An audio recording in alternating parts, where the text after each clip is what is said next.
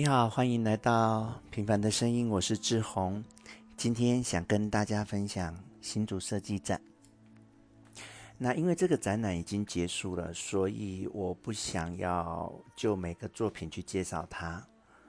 我比较想要讲我这次去看展览的感想。我第一个感想呢，是它的设计主题非常的棒。它呢，就是有一个新竹兽。有一只怪物叫新竹兽，非常非常大，像酷斯拉这样。然后他来到了新竹之后呢，他的身体就瓦解了，然后他的身体的每个部分就散落在不同的地方。那它的特色是，它是用那种塑胶布，然后吹气鼓起来那一种的。那它的颜色非常的鲜艳，可能是黄色，可能是蓝色，可能是绿色，可能是粉红色。所以，只要在这个展览期间，十月一号到十月十一号这十一天，你在新竹市区看到任何一个啊、用塑胶布吹起来的类似身体器官的，就都是新竹兽的一部分。所以，我觉得它等于就是把整个新竹市区当成展场。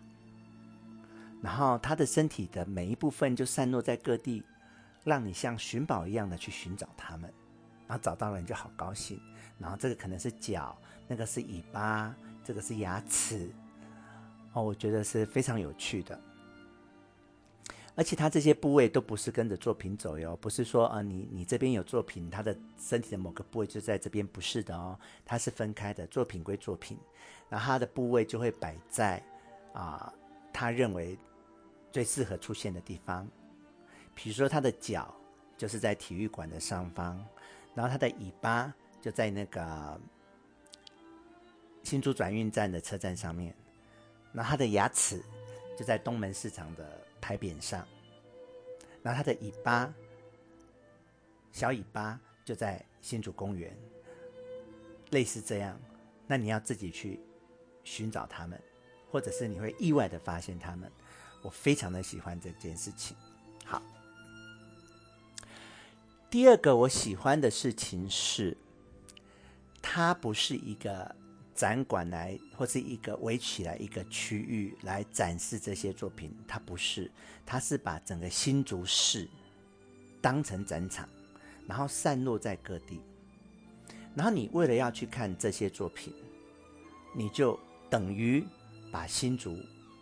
逛了一圈了，比如说，你就会逛到它的新竹州图书馆，这是最新才开放的古迹。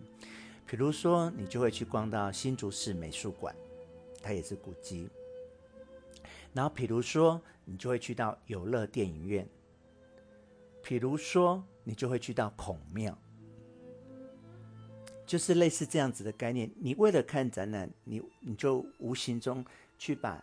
新竹市逛了一遍，我觉得感觉很美好。那我特别美好的地方是它的旧城的地方。以前我就知道哦，OK，它就是旧城区，它就把它保留下来嘛。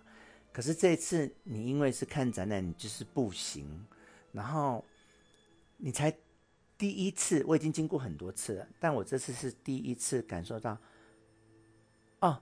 他把这个整个旧城的那个以前的古迹都留下来，那种感觉很感动。